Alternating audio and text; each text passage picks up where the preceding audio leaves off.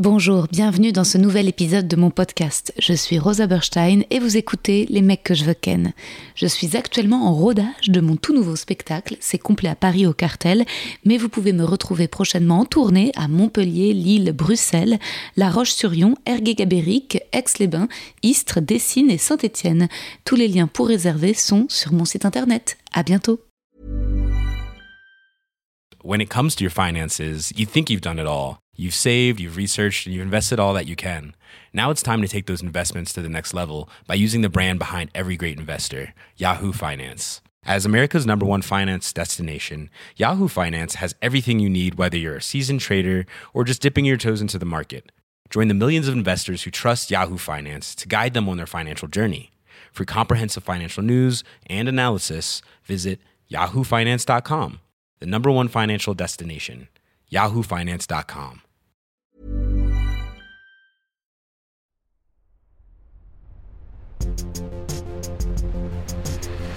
Les mecs, les mecs, les mecs que je veux ken. Chers auditeurs, chères auditrices, mes petits écureuils agités. J'espère que cette rentrée se passe bien pour vous et que vous osez.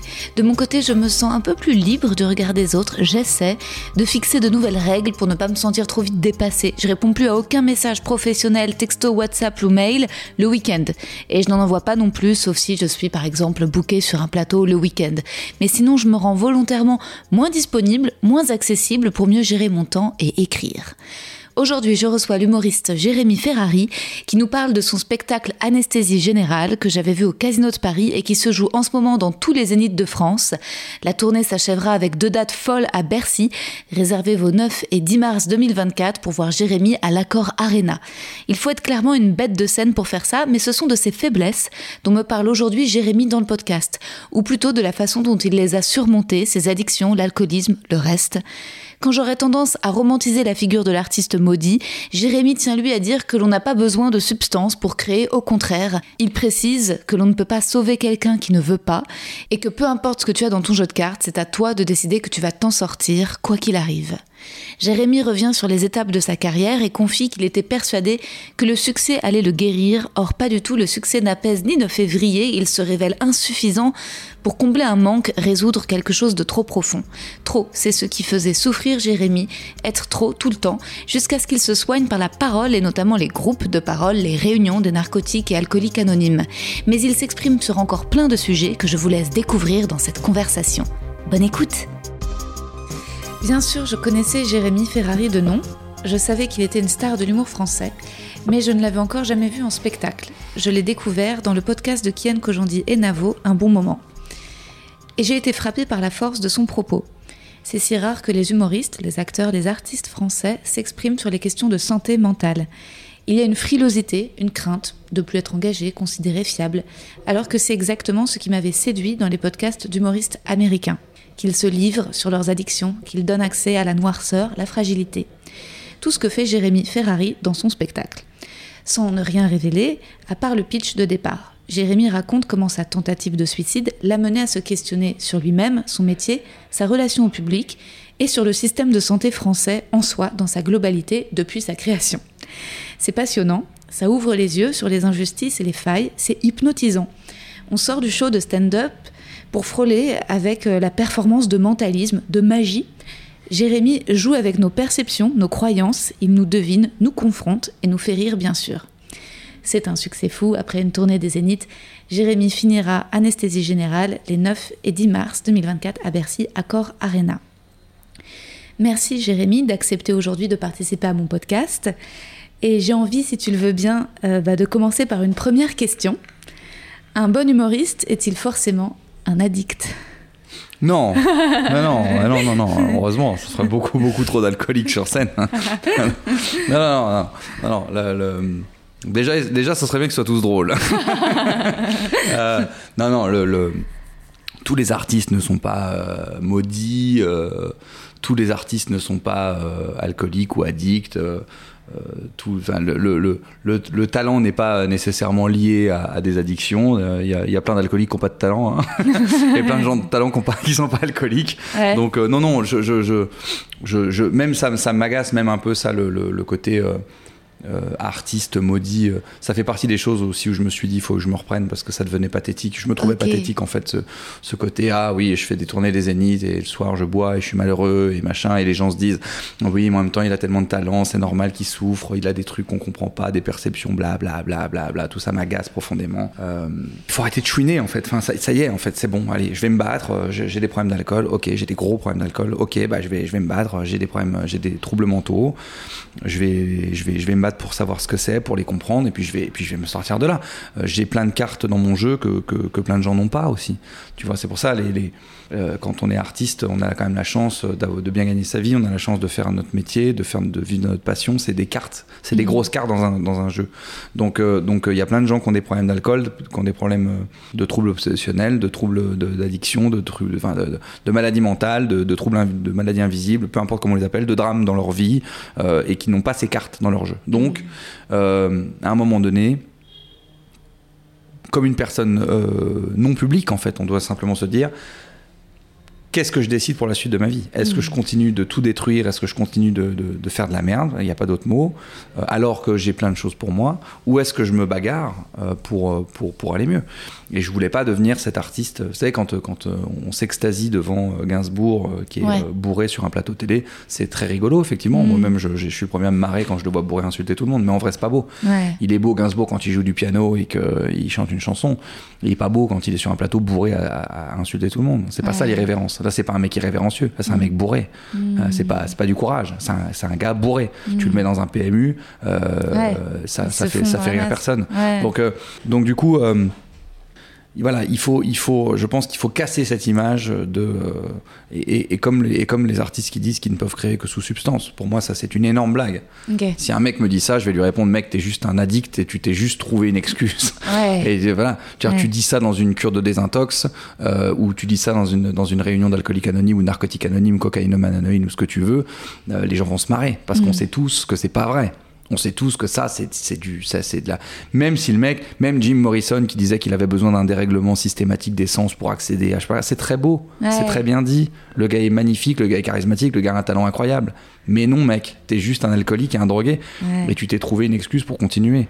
Donc, je, je- Jim Morrison à jeun, il aurait fait des choses magnifiques aussi. mais non, mais c'est vrai.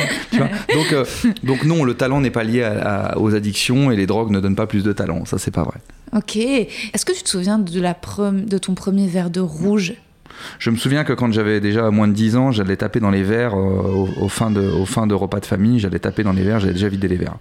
Donc je, je, voilà, je me souviens de ça. Je me souviens de ma première cuite euh, qui se passe euh, en famille. je crois que c'était pour l'an 2000. J'ai dû prendre ma première cuite.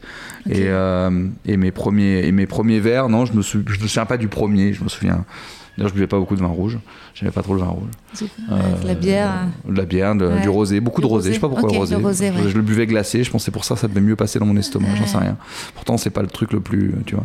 Mais, euh, mais je buvais beaucoup de rosé. Et puis, euh, si j'étais en soirée, des, al- des alcools forts. Ouais. Et puis, quand j'étais vraiment dans les périodes très compliquées, moi là, j'attaquais directement l'alcool fort le matin pour Vodka mettre une bonne dose. Non, du whisky. Je buvais du whisky le matin euh, parce que j'en mettais dans mon café et que ça me mettait une dose très rapide d'alcool, quoi. Ok. Euh, je buvais pas du whisky toute la journée, mais je, c'est souvent quand j'ai commencé à boire le matin, c'est ce que je faisais. Parce qu'en Ouais. en- en- en une tasse de café, j'avais pris une- un shoot de whisky, quoi. Ouais, et t'étais plus bourré. Enfin, tu te souviens, à un moment, tu t'es dit, ah, mais en fait, ce sentiment d'ébriété, tu le ressentais plus? Je l'ai jamais vraiment ressenti. hein. Le- il fallait vraiment que je boive énormément d'alcool pour être vraiment sous. Ça a toujours été. euh, j'ai toujours eu une très très très très forte résistance aux drogues, aux médicaments et tout. Il me faut des doses de cheval pour que ça commence à me faire un effet. Ah ouais? Donc, Tu l'expliques euh, comment ça? Je sais pas. Je- J'en sais rien. T'es très en contrôle? Non, je pense que j'ai un. euh, je pense que c'est aussi mon corps. Je métabolise vite. Tout est comme ça. Tu vois, je grossis pas beaucoup. je peux manger 2 kilos de pâtes. tu vois, enfin, tout est. Je pense que je brûle beaucoup.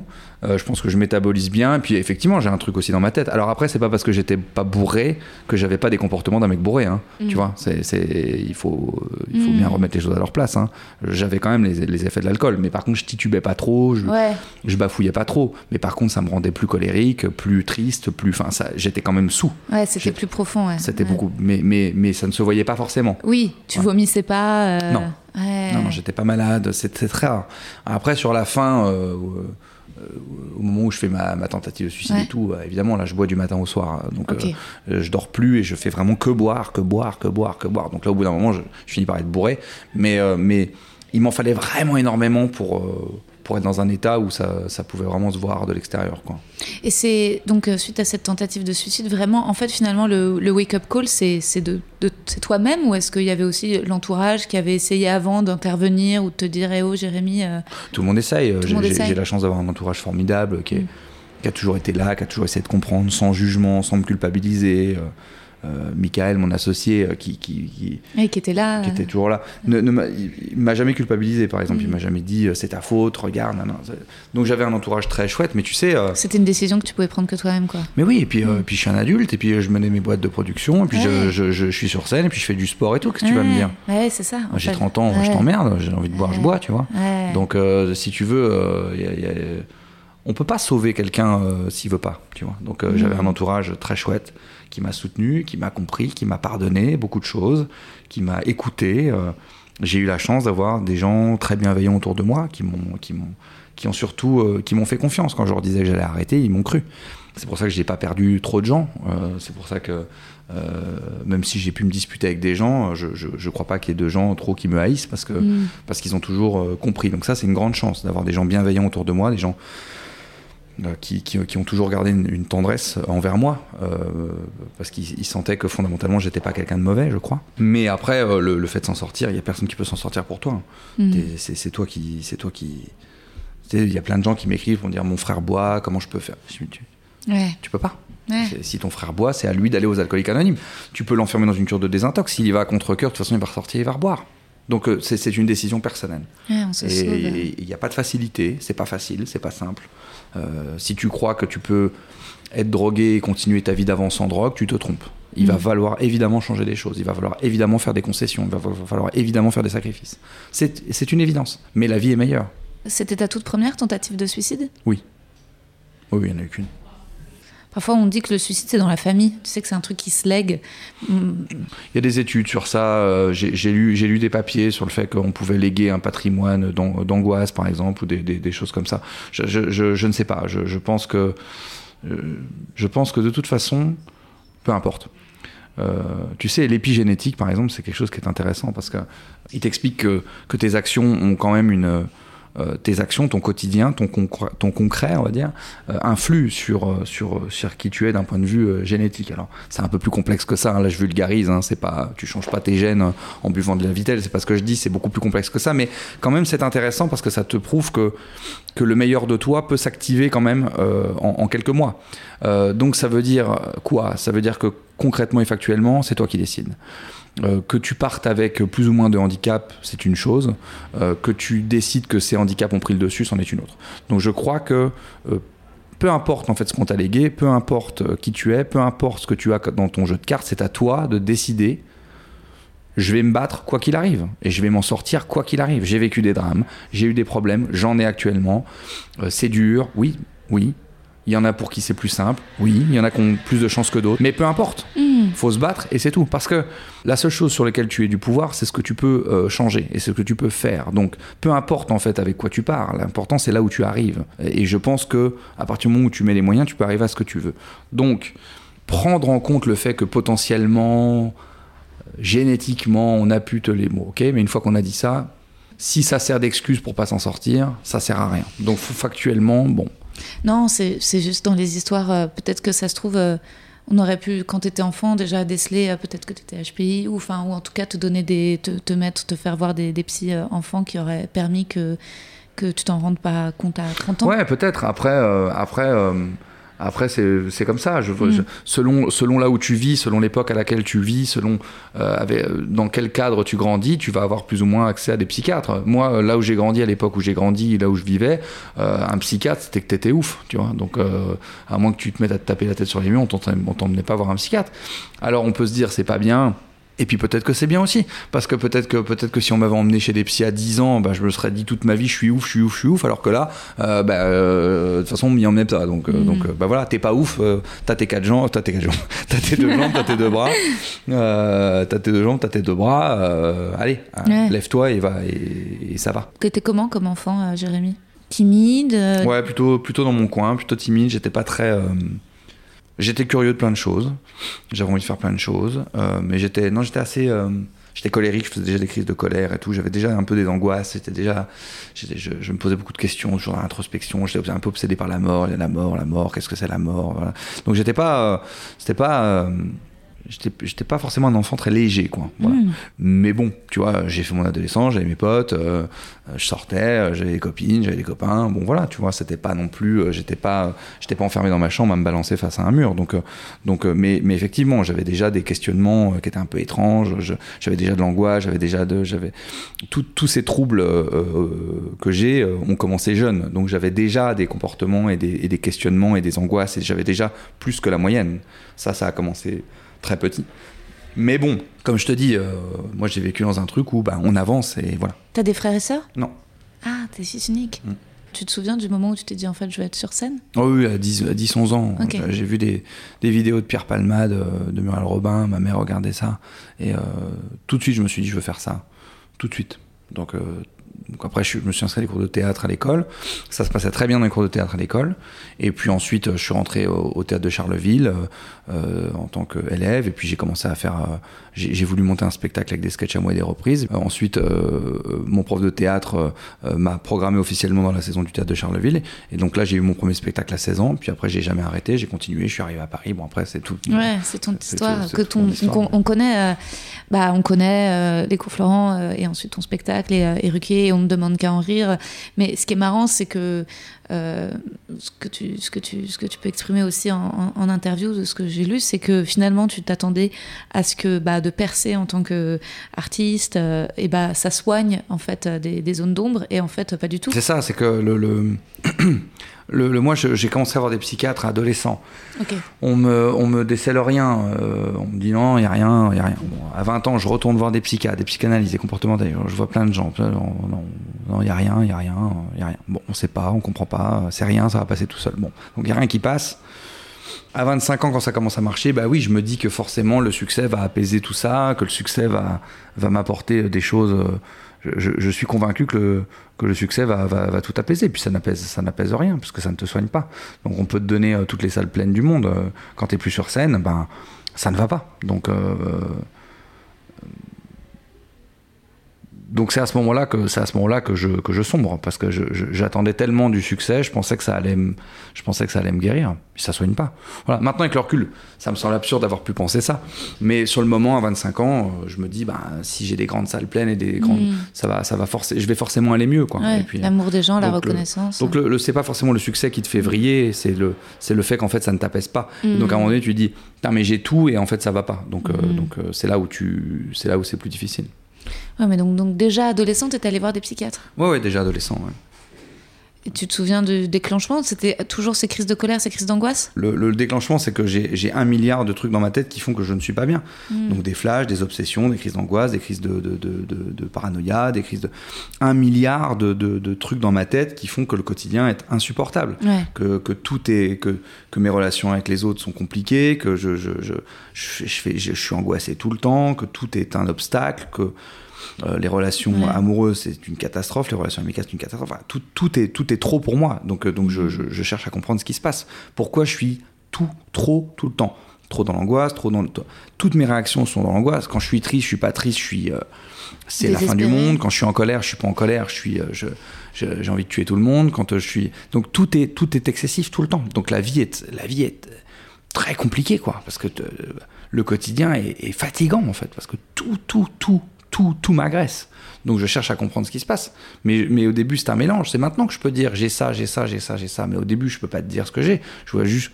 euh, Ça change toutes les secondes. Ça, je passe euh, à, 17h, je fais une crise de paranoïa. À 18h, je fais une crise d'angoisse. À 19h, je suis hyper de bonne humeur. À 20h, je suis hyper de bonne humeur. À 21h, j'ai envie de mourir. À 20 Enfin, il n'y a, y a aucun sens, jamais, dans rien. Donc tout est tout est, tout est compliqué. Donc je ne comprends rien, je ne sais, je ne sais pas ce qui m'arrive. Je suis obsessionnel idéatif, donc si j'obsède sur, euh, je sais pas, je vais me dire un matin, bah, tiens, je suis malade, je dois être malade, je, je dois avoir un cancer, bon, bah, je me vois mourir dans un lit. euh, Enfin voilà. Ouais, Des- des- ça vient de des- solliciter en permanence. Mais en même temps, d'être obsessionnel, est-ce que tu t'es pas dit à un moment, oula, c'est ce qui fait que je suis un putain de bosseur?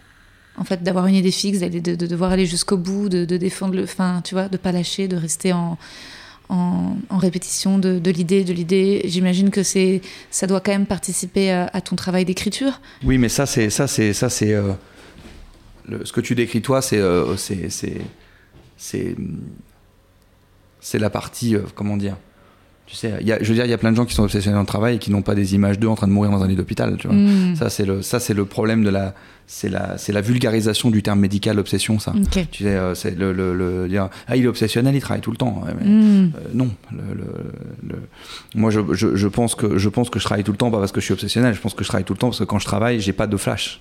Tu vois, euh, je, je, je pense que le, ma, ma, faculté de travail, elle est due à mon, à mon, à mon hyperactivité. Tu vois, c'est comme le trouble de l'attention avec hyperactivité, on va te dire, oui, c'est parce que tu es hyperactif que tu fais beaucoup, beaucoup de sport. Oui, ou alors je fais beaucoup de sport parce que comme je suis hyperactif, du coup, j'ai pas d'angoisse quand je fais du sport, tu vois. Ce que je veux dire, c'est que tout est une question de. La, sémantique est importante, mais la sémantique, elle est dangereuse sur les maladies invisibles parce que c'est justement, c'est justement à cause de ça que, que, du coup, les, souvent, les gens ne sont, sont pas compris. Parce que quand on, on va te dire t'es obsessionnel, mm. euh, justement, bah, on dit ouais, un obsessionnel, ah bah oui, moi, mm. tu sais, moi, plein de fois, on m'a dit dans ma vie, ah oui, moi, c'est pareil, euh, mm. ah, je, peux aller vérifier trois fois si j'ai fermé ma porte. Oui, bah, un petit toc, c'est pas. Bon, donc, euh, donc la, la, sémantique est importante parce que je pense pas qu'il faille euh, lier les troubles à, au côté positif hmm. et, ni, ni, lier le côté positif au trouble. Je, je, je, pense que j'aurais pu faire une belle carrière sans trouble aussi. Euh, je, pense qu'on n'a pas besoin d'être malheureux pour avoir du talent. Je pense qu'on n'a pas besoin d'avoir des, des, des, horreurs dans la tête pour pouvoir être créatif. Euh, peut-être que c'est une part de, de, de, mon talent, peut-être, j'en sais rien. et peut-être pas. Parce que si on, on part sur ce principe, alors ça veut dire que si un jour je vais beaucoup mieux, j'aurai plus de talent. Et je peux pas croire non, bien sûr. Euh, mais non, bien sûr, mais après, peut-être que le lien, je sais pas, hein, c'est moi qui fais évidemment des raccourcis, mais que tu vois, es, que tu es bâti tout seul un empire, que tu sois à la tête de ta prod, etc. Euh, peut-être que finalement, c'est le côté bon d'être parano, c'est que finalement tout repose sur tes épaules et le fait de moins faire confiance, bah, ça veut dire qu'au final, c'est toi le maître à bord. quoi. Il y a forcément une part de ça. Il y, a forcément une part de ça. C'est évident que mes spectacles sont écrits. Euh, si, quand tu connais ma liste de, troubles obsessionnels et que tu analyses mon écriture, en fait, tu la, tu la reconnais dans l'écriture. Je fais des, je fais des digressions incroyables. Euh, d'un coup, je suis très agressif. D'un coup, je suis très euh, mélancolique. D'un coup, donc c'est très révélateur de qui je suis. Euh, c'est sûr. quand le fait d'avoir voulu monter toutes ces sociétés, de, c'est pour avoir effectivement un pouvoir et une emprise sur les choses. donc c'est sûr qu'il y a une part dans ce que je fais, il y a une part de, de mes troubles, c'est évident. Maintenant, ce que je veux dire, c'est qu'il y a des gens qui ont, qui, ont, tout ça sans ces troubles. Mm. Donc, ce que, ce, que, ce que je veux dire, c'est que c'est toujours difficile de. Euh, je pense aussi que j'ai des qualités. et que euh, je suis aussi un entrepreneur et que peut-être euh, peut-être sans ces troubles j'aurais j'aurais bâti la même chose j'en sais rien mm. alors c'est sûr que on a, on a envie de lier un peu ces troubles à, ce que j'ai. Euh, et, en plus, ils sont tellement présents chez moi, ils sont tellement puissants dans ma personnalité, dans ce que je suis, que effectivement, je, pense que si on est objectif, il y a forcément une part de mes troubles qui ont créé tout ce que j'ai fait, c'est sûr. Mais c'est plus pour les fuir. en fait, ce que je veux dire, c'est que je pense que c'est plus pour fuir ces troubles euh, que, j'ai monté tout ça, plutôt que de penser que ce sont ces troubles qui ont été moteurs. Mmh. Je pense que c'est plus une fuite et que j'ai besoin de réussir pour me rassurer, j'ai besoin de maîtriser pour me rassurer, j'ai besoin d'être entouré des meilleurs pour me sentir en sécurité, j'ai besoin d'être entouré de belles personnes. Vous tu vois, par exemple, ça, euh, les, gens avec qui je travaille, Michael, par exemple, euh, Inès, Julia, Roxane, tous ces gens qui bossent avec moi, sont des gens qui sont là depuis des années. Mes régisseurs en tournée, Aurélien, euh, mon, directeur technique, il bosse avec moi depuis plus de 10 ans, 15 ans je les ai gardés parce que c'est des gens géniaux mm. et, et, ils sont pas restés parce que j'ai des troubles. Ils sont restés parce que je crois que je suis quelqu'un de, bien. Mm. je, crois que j'essaie et qui m'aime. Donc, et c'est aussi grâce à eux que j'ai pu monter tout ça. Donc c'est ça que je veux dire, c'est que mm. je ne renie pas le fait que mes troubles ont généré des choses positives, mais je refuse de croire que sans ces troubles, j'aurais pas pu faire les mêmes choses. Je, je, je, je ne sais pas quelle est la part, on n'aura jamais réellement la réponse, mais, mais je veux pas, je veux pas me dire ça en tout cas, et je veux pas dire ça aux gens. Euh, oui, ça serait légitimé en fait. C'est comme de dire, ben, euh, ah ben, euh, tu vois, moi je viens, je viens, de, je viens de milieu plutôt très modeste. Je refuse de penser qu'il faut venir d'un milieu modeste pour comprendre ce que c'est que le quotidien des gens. Alors que ça serait très facile pour moi de dire, oh ben moi je viens de là, donc je sais mieux que vous. Mais non, c'est pas vrai il faut de l'intelligence, de l'empathie. Il n'y a pas que des gens qui ont vécu dans la, dans, la pauvreté, qui ont de la misère, qui ont de la, qui de la misère, qui ont de l'empathie et de la bienveillance. En fait, je, je crois qu'il faut, je crois qu'il faut accepter la nuance. Euh, je crois qu'il faut accepter de pas être sûr de tout. Et puis, ouais, la, la nuance. Mais par contre, c'est chouette d'en parler. Tu vois, c'est bien de, c'est bien de, c'est bien d'en parler de, et de, de réfléchir à ça. Bah, ça permet de quand même de d'avoir des mots précis et ce que tu dis en fait de pas tout mettre dans le même sac et d'essayer d'être un peu plus de détailler euh, ce qu'on entend par ces mots et c'est vrai que il y a peut-être un truc qui te saoule, c'est tous les gens qui doivent te dire ah mais je suis comme toi, ah comme moi. Je veux dire moi je suis allée voir ton spectacle avec euh, avec une amie qui en sortant le premier truc qu'elle m'a dit c'est ah il est comme moi, moi aussi je suis HPI etc. Moi aussi je suis. Ah ben moi, j'ai jamais rencontré autant de. HP. Là, là, je pense que euh, 80% de mon public est, est- est surdoué, a priori, d'après les messages que je reçois. Et, mais tu sais, même Et ça, ça me fait quoi, rire ça parce que, tu sais, moi, le côté HP, par exemple, est-ce que tu as fait un test de QI? Non, j'ai pas fait un test de QI. Pour une simple raison qu'en plus, j'ai un trouble de l'attention avec hyperactivité. Donc, si je fais un test de QI, il y a de grandes chances qu'on me découvre un QI de 43. Donc, euh, euh, parce, que, parce que tu vas me demander des trucs, mon cerveau va refuser de traiter l'information. Donc, euh, après, on m'a dit est-ce que tu es plutôt HPI ou HP, je sais pas quoi? Enfin, on me pose des questions comme si j'avais. Mais ça ne m'intéresse pas, en fait. Moi, pourquoi je dis que je suis HP C'est parce que quand le, côté haut potentiel a un impact sur le trouble de l'attention avec hyperactivité. Et le trouble de, la, euh, de l'hyper- euh, trouble de l'attention avec hyperactivité a un impact sur le côté HP.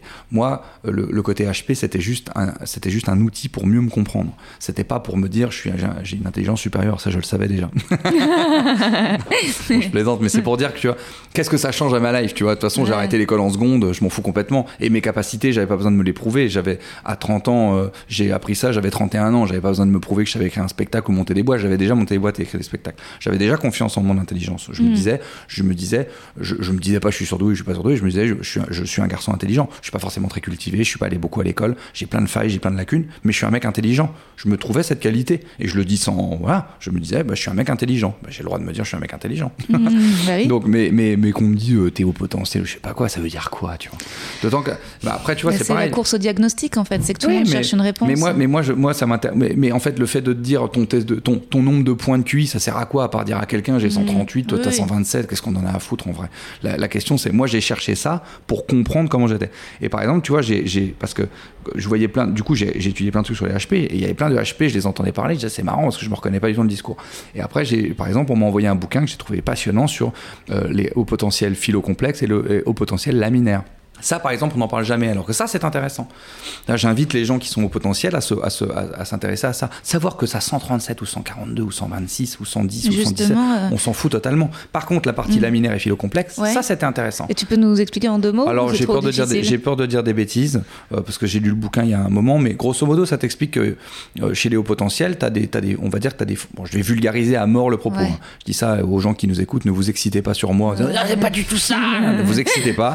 J'admets que je puisse dire peut-être des conneries, ça fait longtemps que j'ai lu le bouquin, mais je vais essayer d'être très large, euh, d'être euh, exprès pour pas dire trop de bêtises, mais grosso modo, euh, ça t'explique que tu as des que des hauts potentiels qui vont être plus ou moins comment dire pour vulgariser à mort Ouais, mais ouais. vraiment vulgariser à mort c'est volontaire je le répète c'est volontaire on va dire que tu as des gens qui vont être qui vont avoir des intelligences qui vont être, qui vont les aider énormément par exemple sur tout ce qui est mathématiques logique etc et puis d'autres qui vont avoir une intelligence on va dire euh, qui vont être justement plus portés sur les arts les mots la- la- euh, tu vois le, le- le- le- quelque chose d'un peu moins un peu moins palpable un peu moins concret un peu voilà dans la création, l'imaginaire, la sensibilité, l'empathie, toutes ces choses-là. Ça veut pas dire que les que les autres n'ont pas d'empathie et pas de créativité, c'est pas ce que je dis.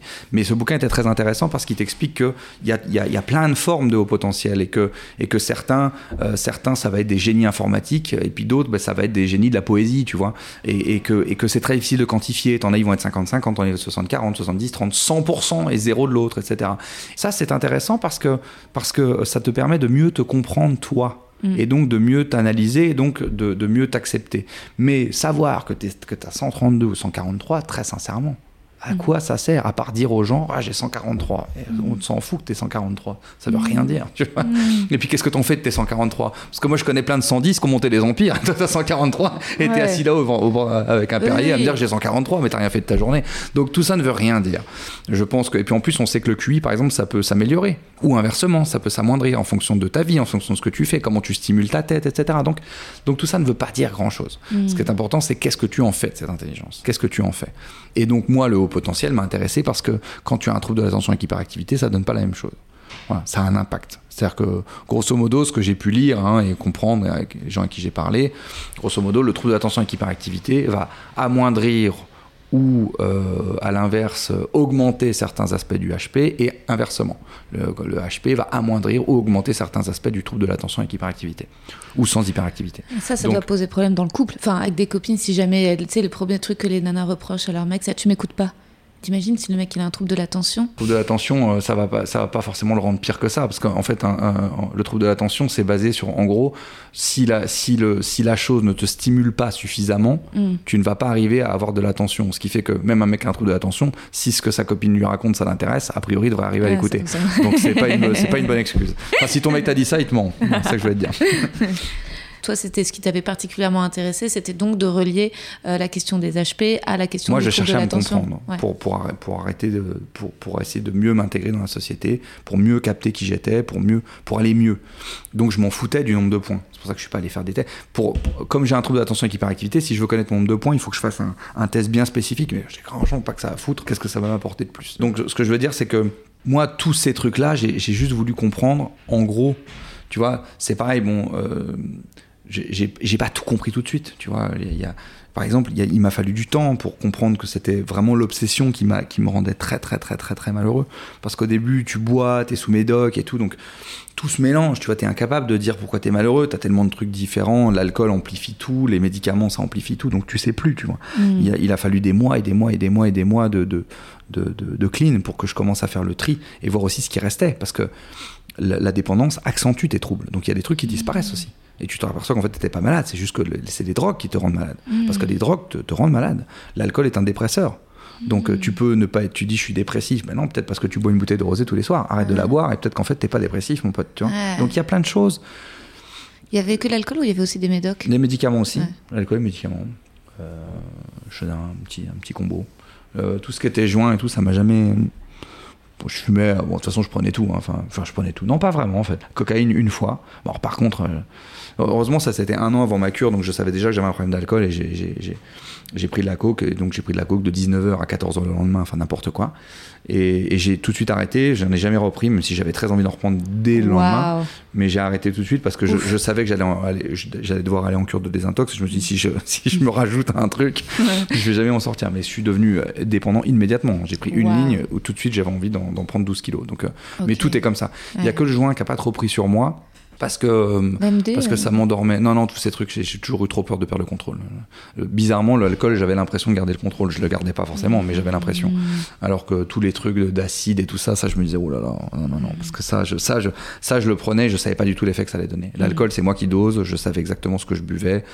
Je peux boire gorgée par gorgée, c'est moi qui gère. Alors que les cachets là, putain, tu prends ça, tu sais vraiment pas où tu vas te retrouver dans, dans 15 minutes quoi. Ouais. Donc ça, j'ai jamais voulu. Et tu dis justement que tout ça, ça, ça rendait compliqué tes, les relations aux autres, tes amitiés, tes histoires d'amour. En fait, euh, est-ce qu'il y avait un schéma répétitif euh, au moment où une, une dispute, une, une, rupture de confiance, un moment où tu te sépares, où tu veux plus voir les gens euh... bah, Toujours les mêmes schémas, hein, tu sais. Euh, toujours les mêmes schémas, manque de confiance, ah. t'es complètement, bah, de toute façon tu n'as pas confiance en toi, tu veux pas avoir confiance dans les autres. Hein.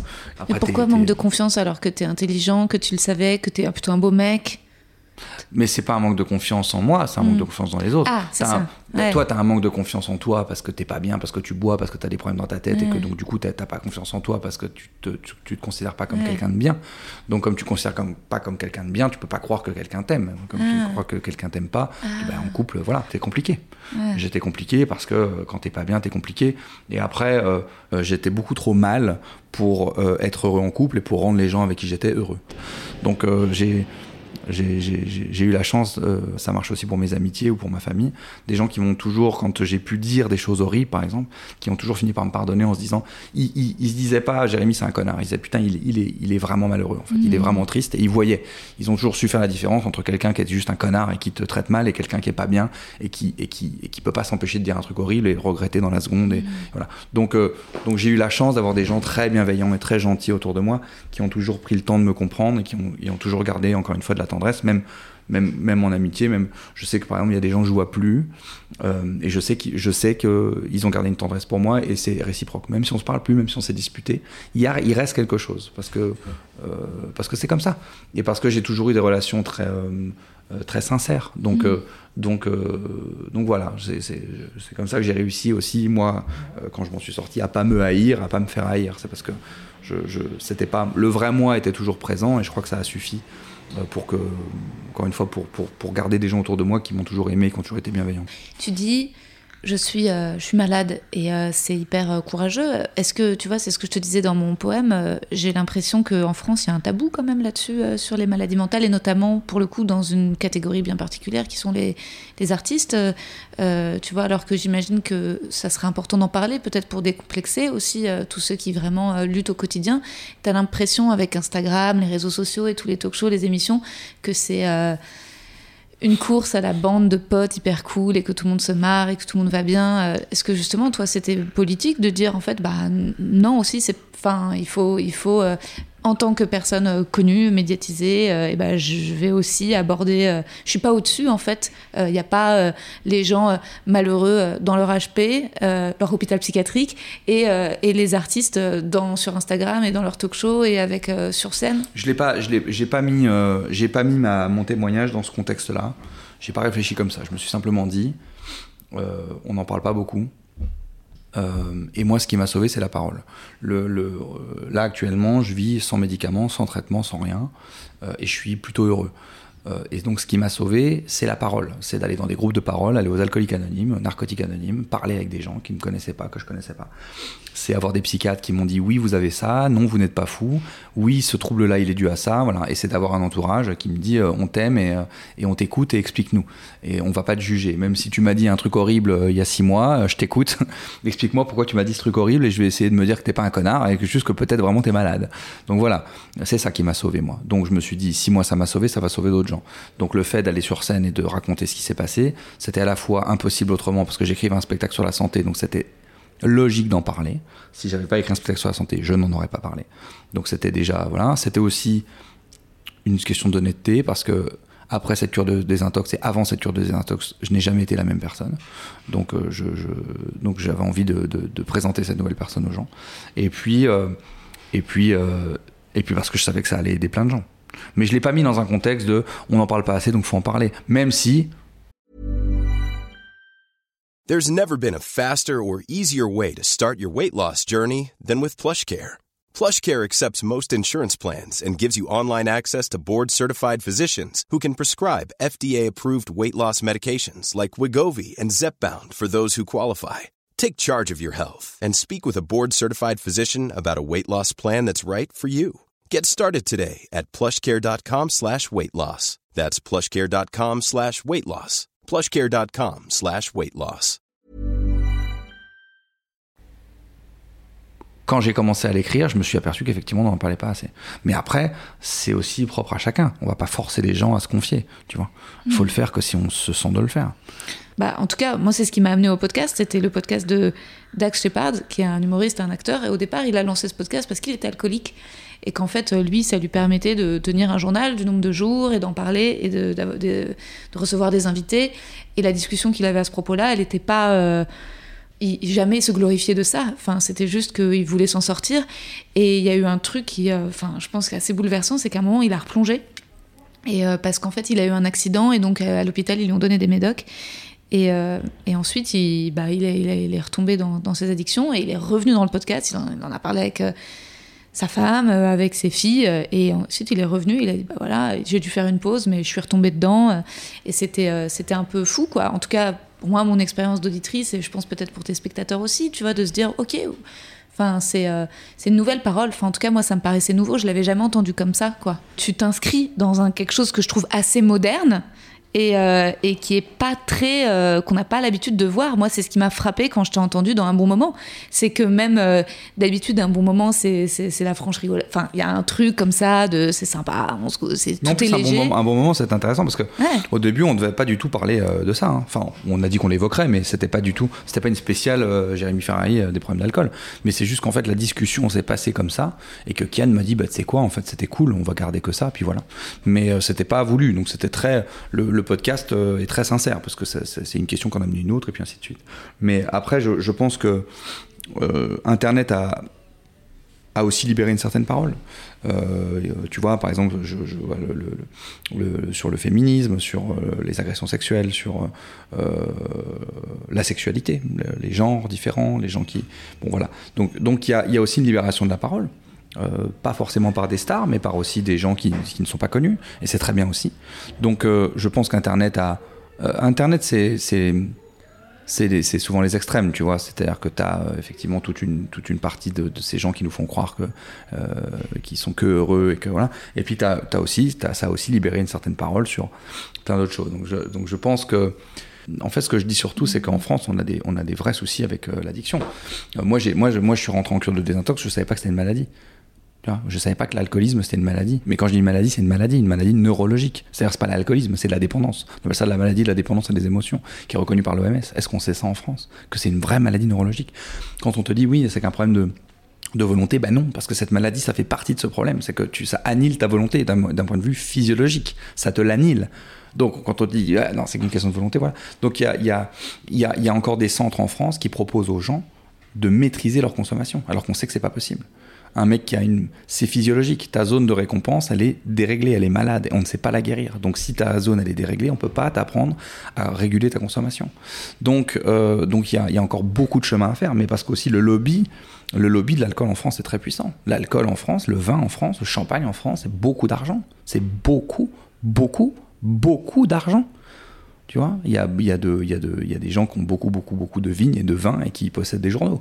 Donc, faut pas t'étonner de voir des spéciales vins dans, certains de ces journaux, tu vois. Donc, euh, le, le, le, c'est un problème. Hmm. Quand on te dit, euh, il y a encore des gens qui pensent qu'un verre d'alcool par jour c'est bon pour la santé. Il y a encore des gens qui pensent ça. Ah, ma mère, elle pense ça. Sauf que c'est faux. On peut pas dire que c'est bon pour la santé un verre de vin par jour. C'est pas vrai. Hmm. C'est pas vrai. Je suis pas en train de dire aux gens ne buvez pas. Je m'en fous complètement. Je vais pas. En plus, je serais mal placé pour pour juger qui que ce soit. C'est pour ça que j'en parle pas trop parce que je veux pas que les gens pensent que je suis un, donneur de leçons. Je vais pas dire aux gens arrêtez de boire. Si tu arrives à boire qu'un verre ou deux par jour et que tu es bien comme ça, je veux dire mais euh, génial pour toi. Hmm. C'est super. C'est vraiment cool. J'adorerais pouvoir faire ça. Je suis, en incapable, donc je le fais pas. Mais j'adorerais pouvoir faire ça. Donc je dis pas aux gens ne buvez plus rien, mais ne mentez pas aux gens. Leur dites pas un verre par jour, c'est bon pour la santé. C'est pas vrai. Bien sûr que non, c'est pas bon pour la santé, un verre par jour. Donc c'est pas forcément. Je vais pas dire que ça va détruire ta vie si tu bois un verre par jour. Bien sûr que non. Mais c'est pas bon pour la santé. Parce que le problème, qu'est-ce que ça insinue, tu vois? Hmm. Tu vois, de dire un verre c'est bon pour la santé, c'est-à-dire que deux c'est pas trop mauvais, trois c'est pas dramatique, quatre c'est pas l'enfer, mm. et puis une cuite de temps en temps c'est pas trop grave non plus. Hmm, hmm. Tu vois, donc en fait, tu vois ce que je veux dire, c'est que ça ah, induit quelque chose dans la tête des gens qui est pas, qui est pas, qui est pas juste. Non, un verre par jour c'est pas bon, mais un paquet de chips c'est pas bon non plus. Mm. Sauf qu'un paquet de chips, tu risques. C'est quand même rare que tu te mettes à bouffer 6 kilos de chips par jour. Ça arrive aussi. Il y a des problèmes des gens qui ont des dépendances alimentaires qui peuvent bouffer 6 kilos de chips par jour, certainement. Mais tu vois ce que je veux dire. Donc, euh, donc, donc, donc euh, on arrête de dire que c'est bon pour la santé un verre par jour. Parce que ça, on, maintenant, c'est pas, on sait maintenant que c'est pas vrai. Mais on t'a dit ça quand même pendant longtemps. Mm. Tu vois? Mm ça, ça, venait de ce fameux truc du régime méditerranéen où on te disait, euh, c'est parti de là, hein. sauf qu'on a retenu que le vin, c'est marrant.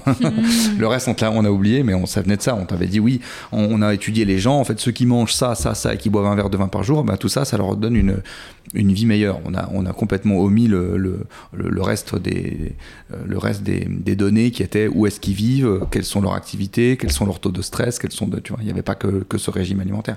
Bon, on a retenu que le régime alimentaire, et puis finalement, on, on est arrivé à retenir que le verre de vin.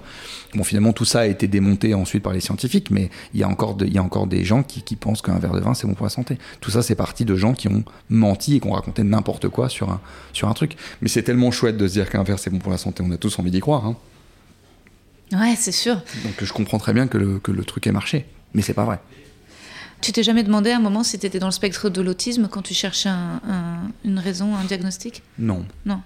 Non, parce que je, je, je fréquente, euh, je, je, connais, euh, je suis très proche de plusieurs autistes Asperger. Je sais ce que c'est qu'un autiste Asperger.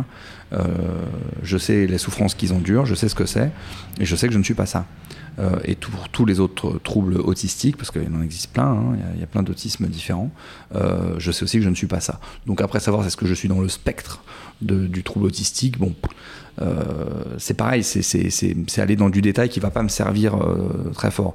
Euh, après, si je veux euh, creuser le truc à mort, bah, je vais me dire oui, alors euh, je suis très angoissé dans cette situation et certains autistes ont aussi ce genre d'angoisse dans cette situation. Donc oui, si je cherche et que je veux cocher des cases, je vais certainement trouver quelques trucs qui re- ressemblent.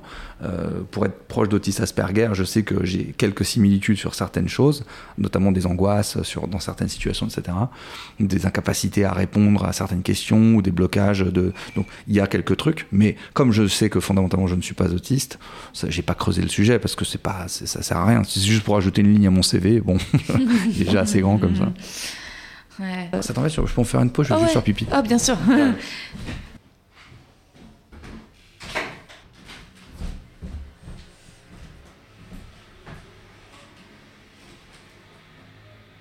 Est-ce que tu as encore 10 minutes à peu près? Tout va bien, tout va bien, tout va bien. Je suis pas pressé.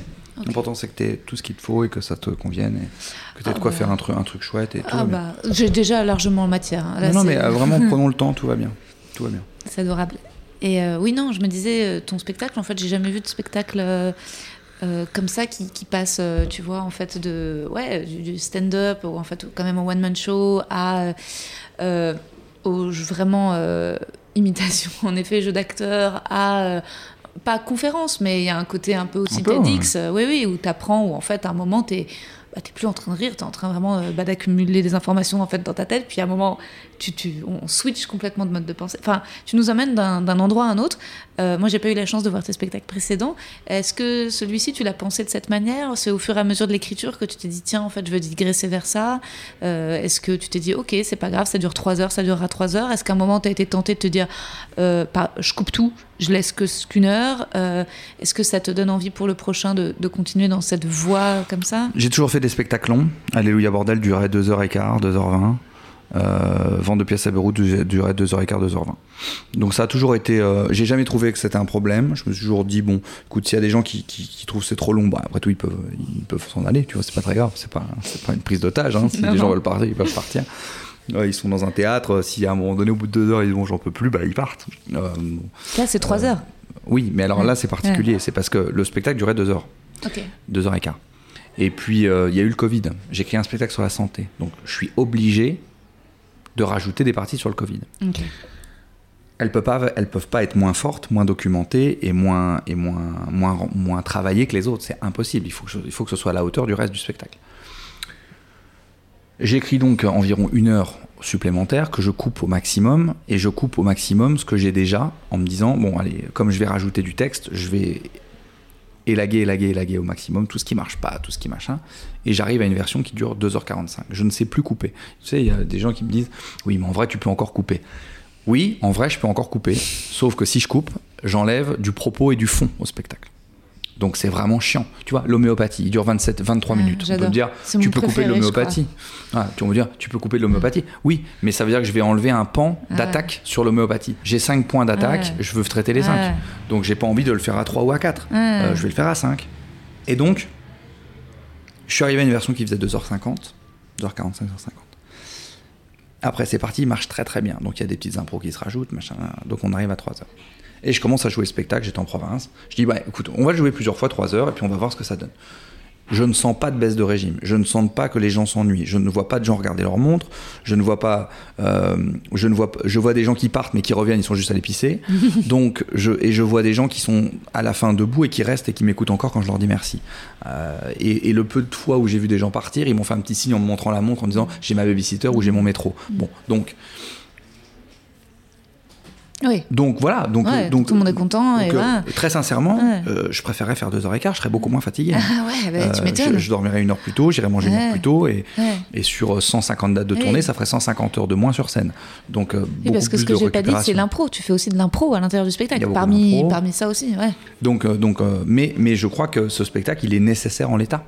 Il est nécessaire. Il Mm. faut qu'il fasse ce temps-là. Sinon je, sinon, je dois aller couper du fond et je peux pas couper du fond. Donc, euh, donc voilà. Et après, euh, il sera. et, et, et, pour le coup, tu vois, euh, quand là, je pars en tournée Zénith et, je pars et après, on va faire Bercy. Là, c'est chouette d'avoir 2h45, d'avoir 3h. Parce que.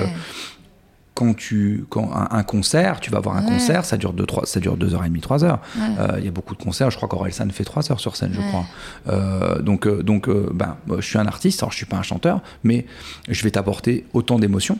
Euh, je la chance que j'ai et c'est pour ça que je peux faire des spectacles de trois heures, c'est parce que je te fais pas trois heures de vannes, je te fais trois heures, je te fais des vannes, je te fais peur, je te fais pleurer, je te fais crier, je te, fais, je te, je te, je te mets en colère, je te fais que tu me détestes pendant 10 minutes, puis après je te fais un truc et tu dis oh, putain l'enfoiré il nous a eu.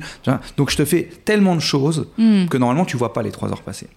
Donc à partir du moment un film peut durer 3 heures, un, un- un concert peut durer 3 heures, donc un, un spectacle d'humour peut durer 3 heures. Après on se dit ah c'est pas possible 3 heures. mais parce qu'en fait on s'imagine un spectacle classique. Je crois que je fais pas un truc classique. Ah non, pas du tout. Alors Donc, là, euh, ça c'est sûr. Ça c'est sûr, mais c'est c'est aussi pour moi, ça m'a fait du bien parce que tu vois, j'ai commencé le stand-up depuis 4 ans. Avant, j'étais comédienne, mais j'ai euh, découvert aussi le stand-up avec les plateaux de stand-up où t'as que 5, 10 minutes max et où il faut être drôle, il faut balancer de la vanne, la vanne, la vanne. Et au final, t'as vraiment cette culture de la punch.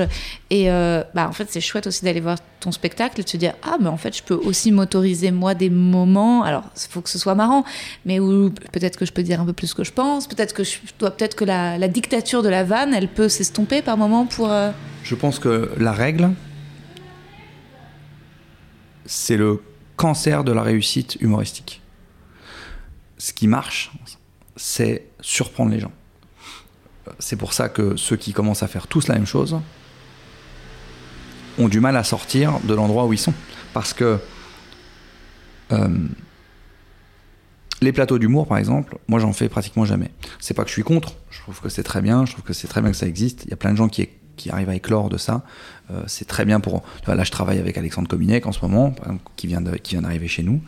Euh, il va tester tous les trucs qu'on fait euh, sur des plateaux et c'est formidable. C'est un mec qui a beaucoup de talent et ça va et c'est génial. Paul Mirabel, qui est un mec que j'aime beaucoup, va faire aussi beaucoup de plateaux et c'est formidable. Bon, donc je, je n'ai rien contre les plateaux, mais ça a sa limite.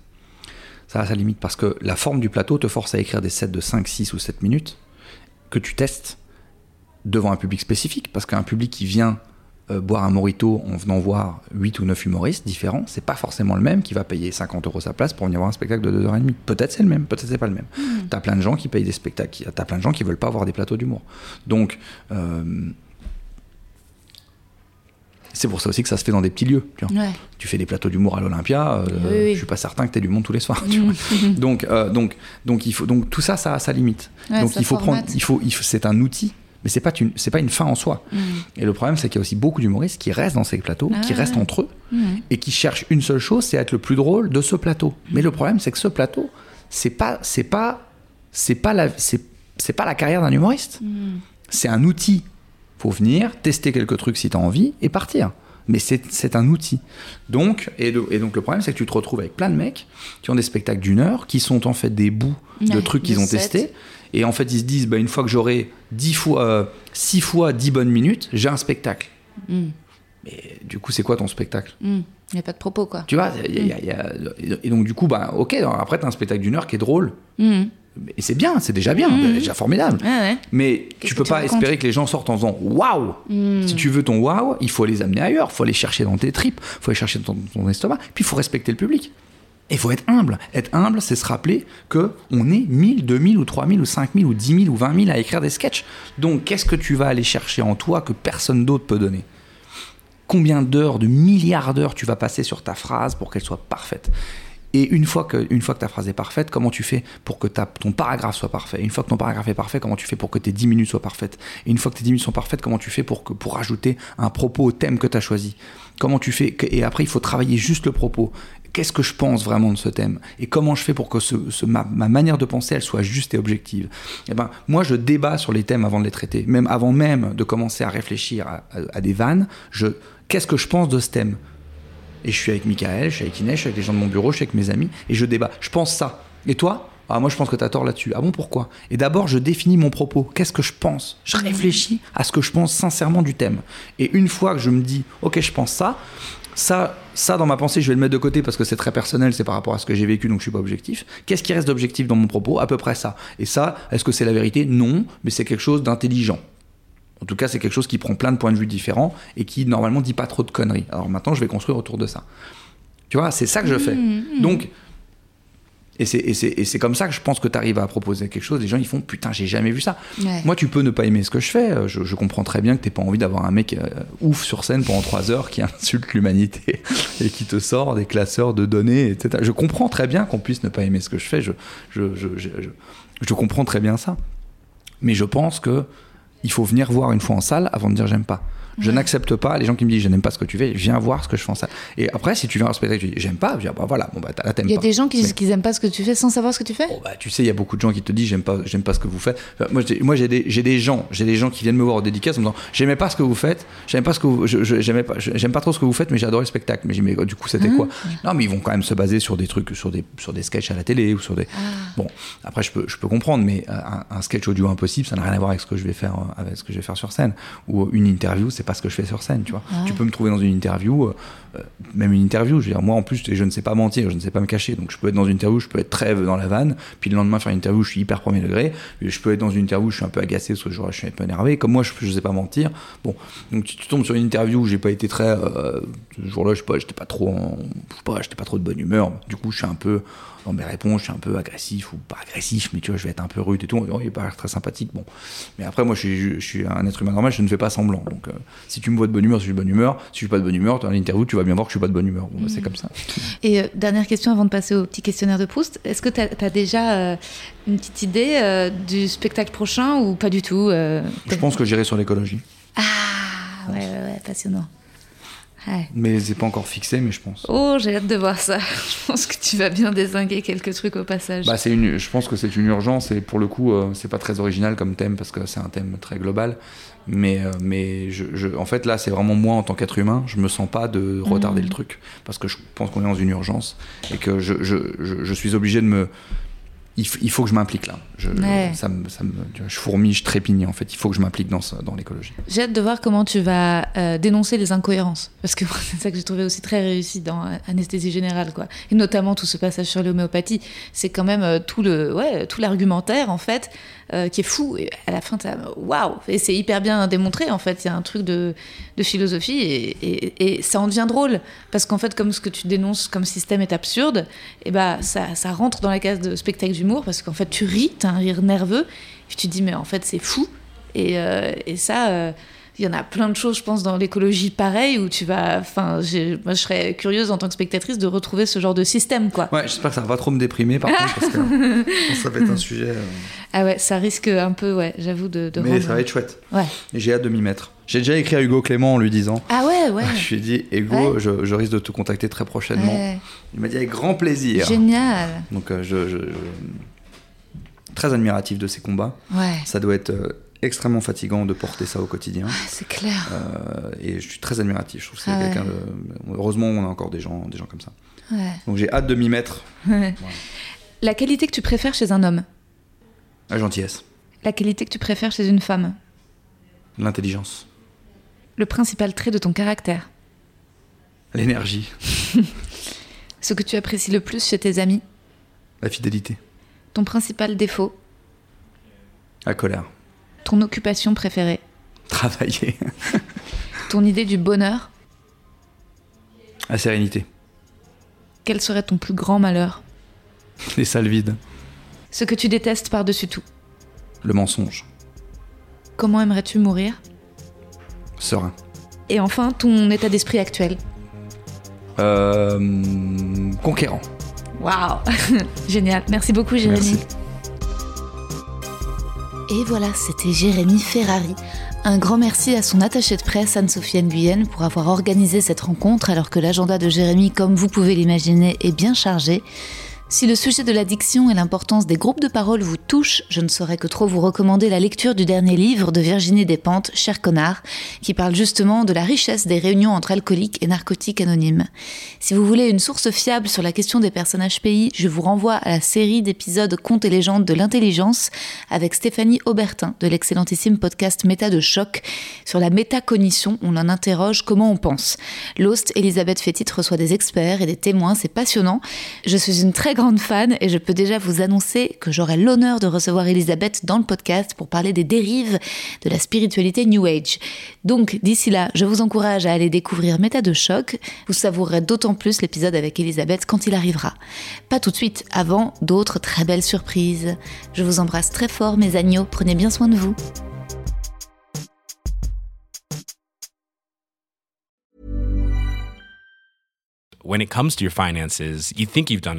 You've saved, you've researched, and you've invested all that you can. Now it's time to take those investments to the next level by using the brand behind every great investor, Yahoo Finance. As America's number one finance destination, Yahoo Finance has everything you need, whether you're a seasoned trader or just dipping your toes into the market. Join the millions of investors who trust Yahoo Finance to guide them on their financial journey.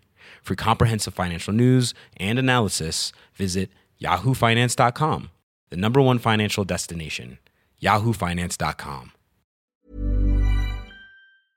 Vous avez aimé cet épisode? N'hésitez pas à le dire en faisant une petite story, en taguant mon compte et celui du podcast, at que je veux ken sur Insta. Vous pouvez également soutenir mon travail en venant voir mon spectacle, en lisant mon livre et en commentant sur YouTube les replays vidéo de mes chroniques sur France Inter. Je suis tous les mardis dans Zoom Zoom Zen. Merci, bisous.